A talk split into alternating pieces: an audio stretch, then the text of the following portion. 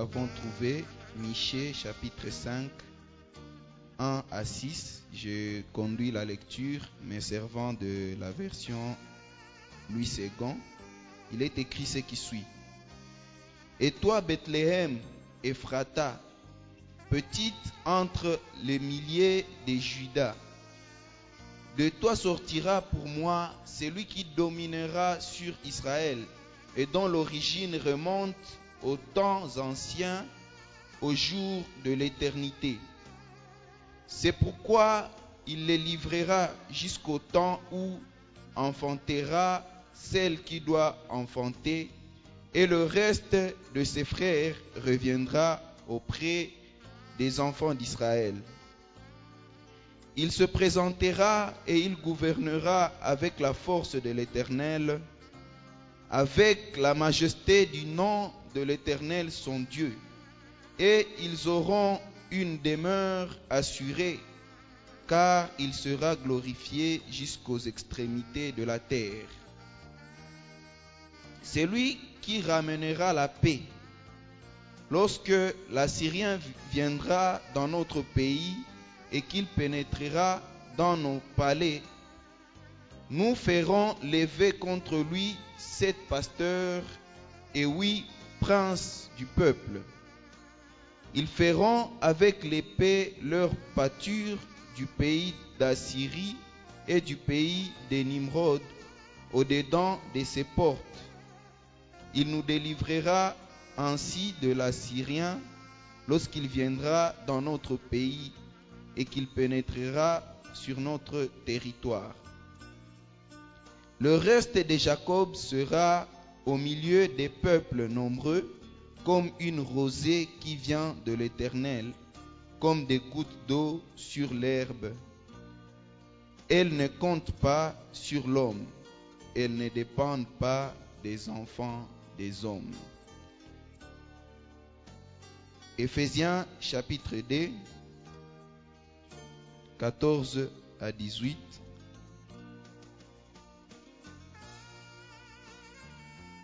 Éphésiens 2, 14 à 18. Il est écrit ce qui suit.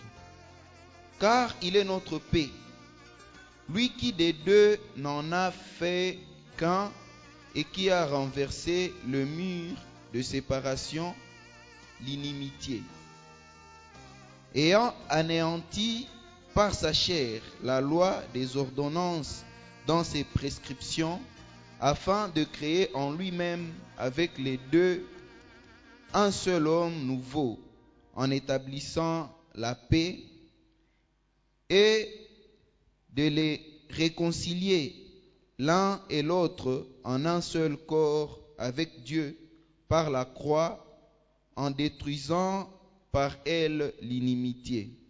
Il est, venu annoncer la paix à vous qui étiez loin et la paix à ceux qui étaient près. Car par lui, nous avons les uns et les autres accès auprès du Père dans un même esprit. C'est la parole du Seigneur. Éclairé par ces passages bibliques, nous partageons autour d'un thème intitulé Jésus notre paix vient, célébrons dans la joie. Jésus notre paix vient, célébrons dans la joie.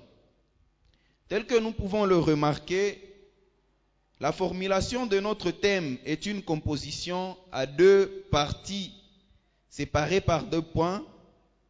Et la première partie, Jésus, notre paix, vient. C'est une cause. Et la deuxième partie, célébrons dans la joie, est une conséquence.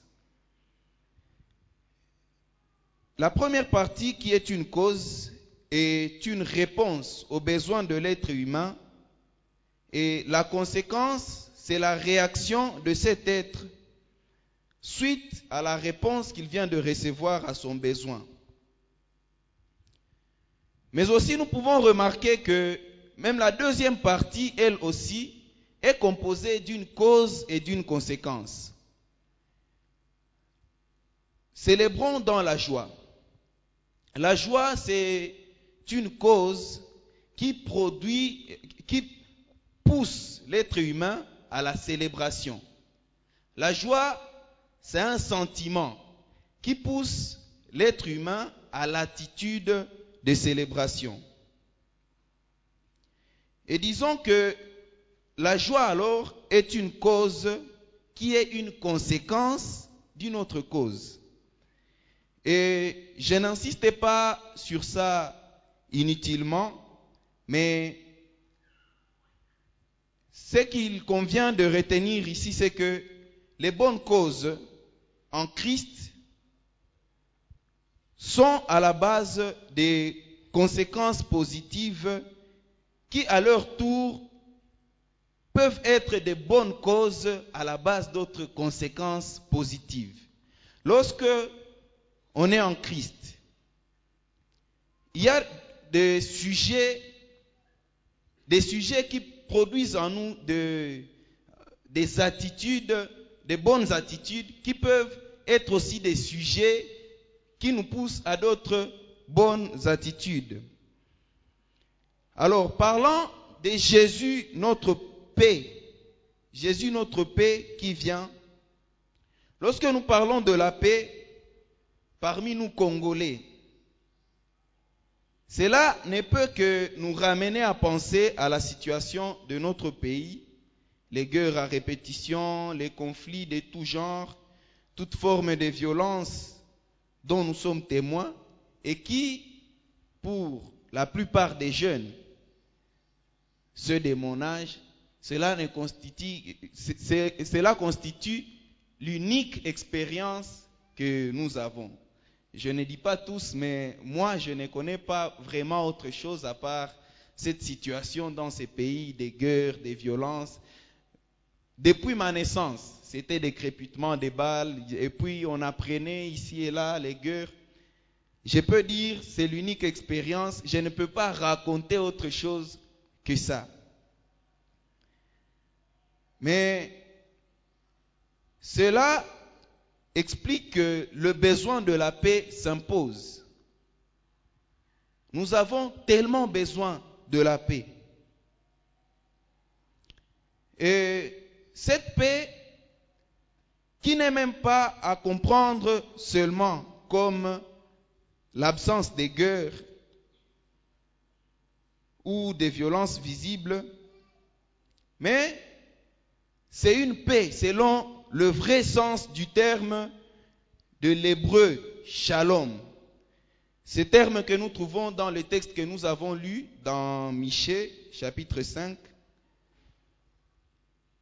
Le shalom pour Israël, ce terme ne signifie pas seulement une condition dans laquelle l'armée n'est pas engagée dans un combat ou une situation où il n'y a pas de guerre, où on ne voit pas de violence physique, mais c'est un terme qui s'étend sur toutes les dimensions de, de la vie de l'être humain. En Israël, lorsqu'on parle du shalom, ça atteint tous les détails de la vie de l'être humain. Si quelqu'un souhaite le shalom à quelqu'un d'autre, c'est un souhait du bien-être sur tous les plans. La sécurité alimentaire, la bonne santé, la réussite à l'école, la prospérité dans le travail, le bonheur en famille et avec le voisinage, les bonnes relations avec son entourage, tout le bien-être, c'est ce que en Israël on appelle le shalom. Et dans le texte que nous avons lu en Michée chapitre 5, 1 à 6, c'est une partie de la prophétie qui intervient pendant que Jérusalem est menacée et son roi est bafoué. Les peuples assoiffés de trouver une solution essaient de fournir des efforts pour y parvenir et cherchent des stratégies de défense mais n'étant pas capable en ce moment-là. Mais au même moment, Dieu a déjà sa propre stratégie de délivrance. Et la solution de Dieu n'est pas toujours de la forme des attentes des êtres humains. On n'a peut-être pas tort de dire qu'il faut des grandes solutions, des grandes idées de solutions pour des grands problèmes. Mais il convient surtout de retenir que les, grandes solutions selon les êtres humains ne sont pas nécessairement celles selon Dieu. Dieu prépare pour le peuple un secours, le Messie qui ne viendra pas de la célèbre Jérusalem, ce que pouvait attendre tout le monde, puisque Jérusalem, c'est la grande ville, c'est la ville célèbre, on pouvait se dire que le secours viendrait de là. Mais la solution de Dieu, elle ne vient pas de là. Le Messie vient de Bethléem, une petite bourgade méprisable que l'on ne considère pas. Et remarquez que c'est la même bourgade que Dieu avait choisie pour que David y naisse. David, ce petit berger de la petite bourgade, est devenu le roi le plus glorieux dont le souvenir ne peut s'effacer en Israël. C'est lui qui en est l'image du roi idéal.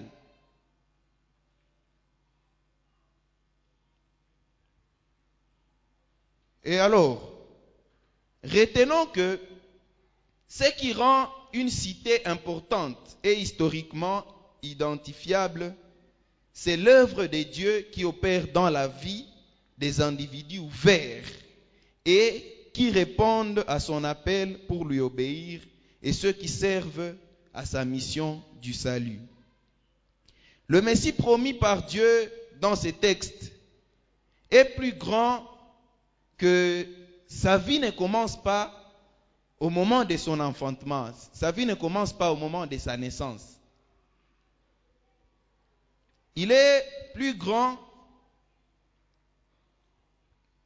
au point que le texte dit, que, dit de lui que ce n'est pas au moment où il naît que l'on peut commencer à dire, que l'on peut dire que c'est là le commencement de sa vie, que c'est là le, début de sa vie. Mais Dieu a, pré a, préparé le salut définitif de son peuple depuis les temps les plus reculés de l'histoire du monde. Le temps de la servitude du peuple n'est que temps de douleur de l'enfantement.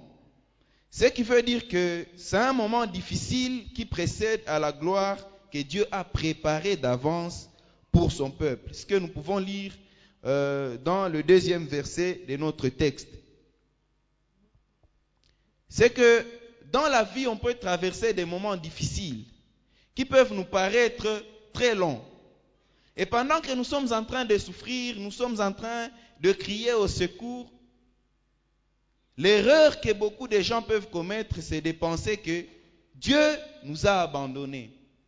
Mais ce qu'il y a à retenir là-bas, c'est que ces temps-là de souffrance n'est que un moment qu'on appelle dans la Bible les douleurs de l'enfantement. Je n'ai pas cette expérience, mais les mamans en ont. On nous raconte que avant d'accoucher,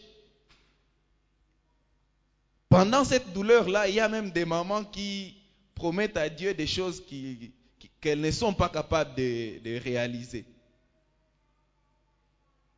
C'est ce que nous disent les infirmières, qu'il y a des mamans qui disent Mungu kenitosha hapa ndakupatia cette chose-là qu'elle n'a jamais eue dans sa vie. Elle promet ça à Dieu puisqu'elle sent que c'est douloureux. Ça fait tellement mal au point que peut-être elle n'est même plus en train d'espérer que ça ira bien bientôt. Il y a ce genre de moments dans la vie, des moments où on est malade et on n'espère pas une guérison prochaine. J'ai eu un ami qui était malade et pendant qu'il était en train de, pendant ses douleurs, les gens l'appelaient. Il, il disait au téléphone, ça m'étonnait, il disait, akosenda kufa. Puisqu'il se sentait tellement mal. Et des moments douloureux comme ça dans la vie de chacun arrivent. Chacun connaît ce qui lui est arrivé, qui est une expérience d'un moment difficile. Mais ces moments difficiles ne signifient pas que le Seigneur nous a abandonnés. C'est un moment qu'il faut simplement appeler douleur de l'enfantement.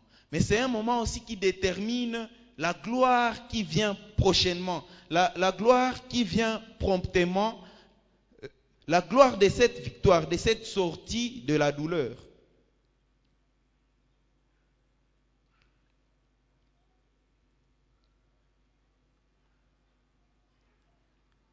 La naissance du Messie, promis dans notre texte, met terme aux souffrances du peuple.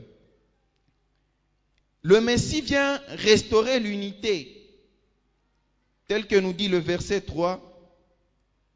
Il règne comme le bon berger, rempli de sagesse et d'amour, qui procure la paix sans limite, c'est-à-dire une paix qui s'étend jusqu'aux extrémités de la terre.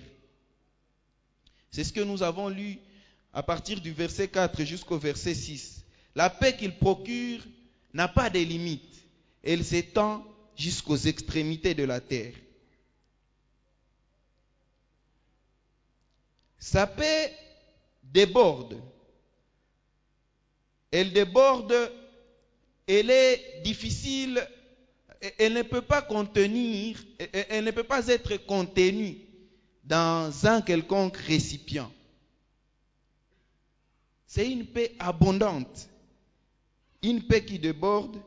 C'est pourquoi le texte, dans certaines versions, on ne le dit pas ainsi clairement, mais le texte nous dit que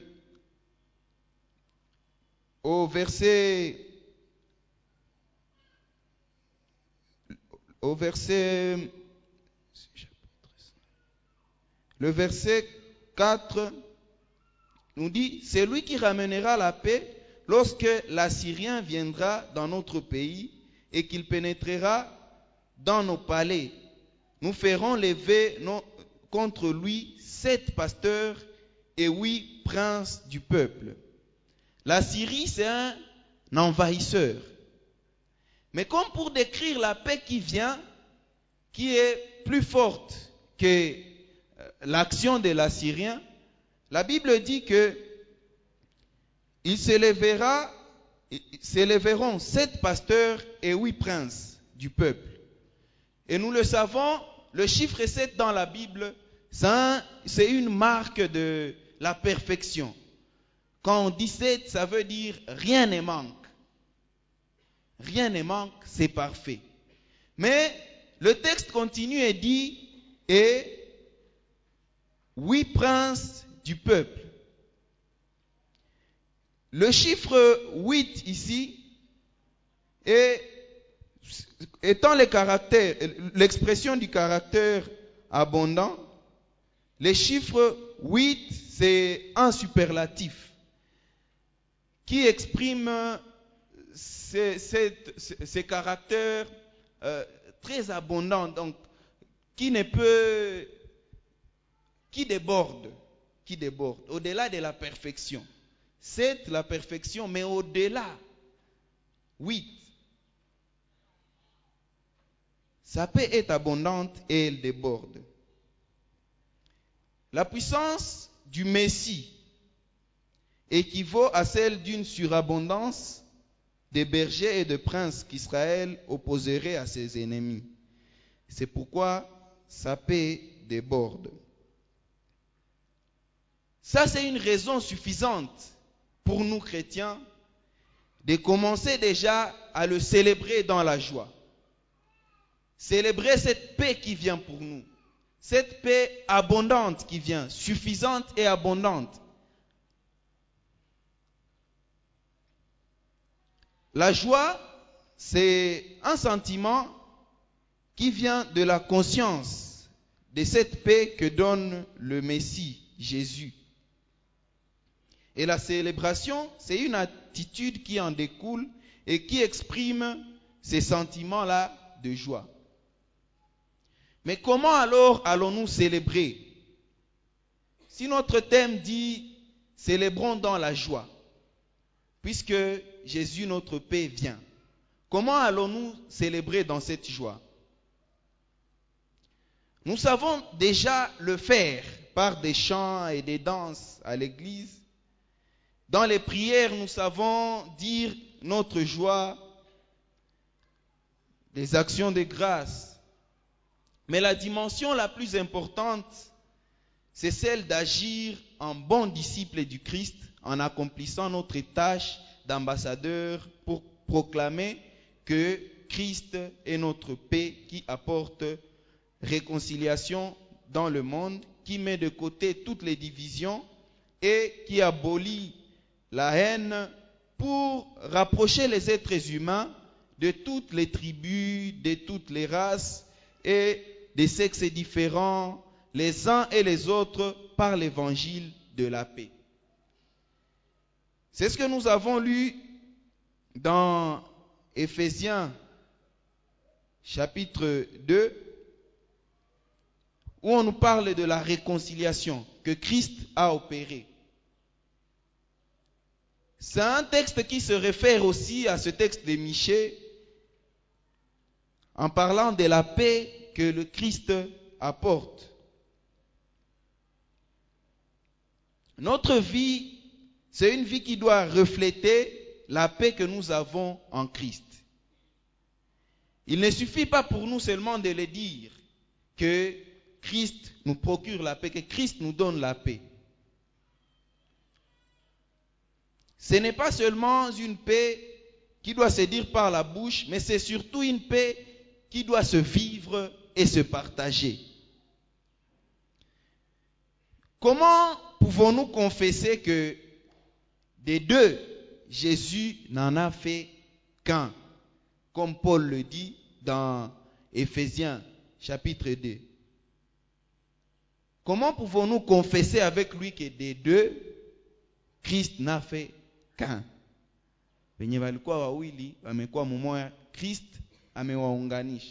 Comment pouvons-nous confesser cela? Pendant que nous continuons de considérer que nos différences sont les murs qui nous séparent les uns des autres. Lorsque tu regardes l'autre, tu remarques qu'il est différent de toi et ça constitue pour toi un mur qui te sépare de lui. Tu dis, bon, l'autre c'est l'enfer. Lui c'est lui et moi c'est moi. Vous êtes séparés seulement à cause de, vos différences et vous voulez le dire par la bouche que des deux, Christ n'a fait qu'un. Ça ne se comprend pas. C'est paradoxal. Et comment pouvons-nous dire qu'à la croix, Christ a tué l'inimitié pendant que nous continuons de considérer les autres comme des ennemis? Seulement à cause de la différence des couleurs des peau, à cause de la différence de nos dialectes, cela ne suffit pas pour être une raison de considérer l'autre comme un ennemi. Quelque chose m'a étonné vous savez, dans ce genre de discrimination, lorsque on se sent que ce soit, lorsque moi je me sens que c'est moi qui suis discriminé, je peux chanter des chansons qui tirent la couverture vers moi. Et lorsque ce sera à mon tour de regarder l'autre, moi aussi je vais le discriminer. Pendant que en Afrique du Sud, les Noirs pouvaient se sentir euh, discriminés par les Blancs. Un de leurs artistes pouvait chanter One People, Different Colors. Donc, nous sommes un, nous sommes un même peuple, même si nous avons différentes couleurs. C'est ça, le sens. Mais avec ce qui s'est passé en Afrique du Sud récemment, avec les violences xénophobes qui se sont passées en Afrique du Sud, comment on peut reformuler cette chanson-là? Ce n'est plus One People, Different Colors, puisqu'ils n'ont pas discriminé les gens de la couleur différente de, la leur. C'était des noirs comme eux. Ça veut dire qu'ils pouvaient alors chanter One color, but different people. Ils ont changé eux-mêmes, puisque lorsqu'ils se sont sentis, euh, oppri- euh, lorsqu'ils se sont sentis discriminés, ils ont chanté en disant que même si nous sommes des couleurs différentes, nous formons un même peuple. Mais leur tour, lorsqu'ils ils peuvent se sentir gênés par la présence de l'autre, ils se disent, ah, nous sommes différents peuples.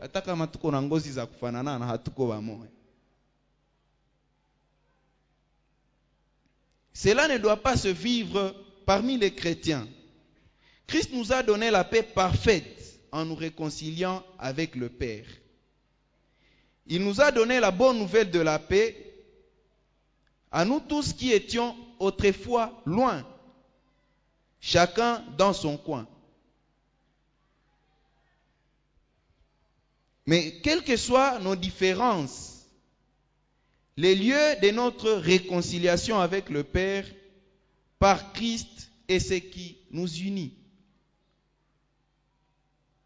Nous pouvons avoir des couleurs de peau différentes, nous pouvons parler des, des langues différentes, nous pouvons avoir des comportements différents, mais tant que nous disons que nous acceptons le Christ, nous acceptons la paix qu'il donne, nous devons accepter que ces lieux-là de la réconciliation, si nous confessons que Christ nous a réconciliés avec le Père, ça veut dire que nous nous sommes rencontrés à ces lieux-là de réconciliation avec le Père, malgré les différences de nos langues, malgré les différences de la couleur de nos, de nos peaux, malgré toutes nos différences, nous nous rencontrons là-bas et nous devenons, nous qui étions autrefois loin, nous sommes rapprochés du Père et nous devenons un.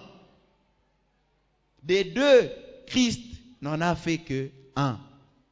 Il nous a réunis autour de lui par cette réconciliation avec le Père.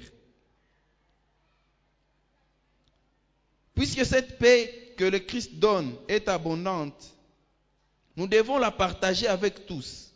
C'est une paix qui déborde. Nous, devons nous laisser la répandre. Nous ne la recevons pas pour qu'elle nous fasse grossir, non.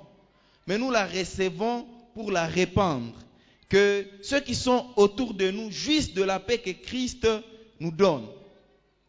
C'est ça la façon pour nous de célébrer avec joie la paix que nous recevons par celui qui nous donne, celui qui nous la donne, ça veut dire le Christ.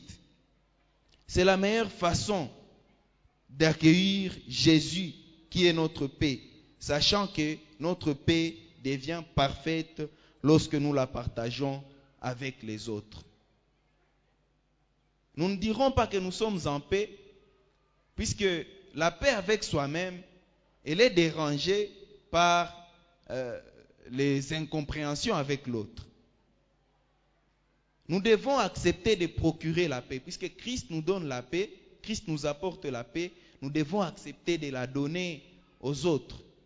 Nous ne sommes pas, nous ne sommes pas de ceux qui disent qui veut la paix prépare la guerre. Non. Pour nous, qui veut la paix donne la paix. Qui veut la paix procure la paix. C'est notre façon de les célébrer. Nous les confessons dans des chants. Si nous pouvons les chanter, si nous pouvons le dire dans nos prières en train de remercier Dieu, mais nous devons aussi accepter et surtout accepter de le vivre. Que nous manifestions cette paix que nous avons en Christ. Jésus, notre paix, vient. Célébrons dans la joie. Et notre joie, nous l'exprimons en répandant cette paix que Jésus nous apporte. Que Dieu nous bénisse.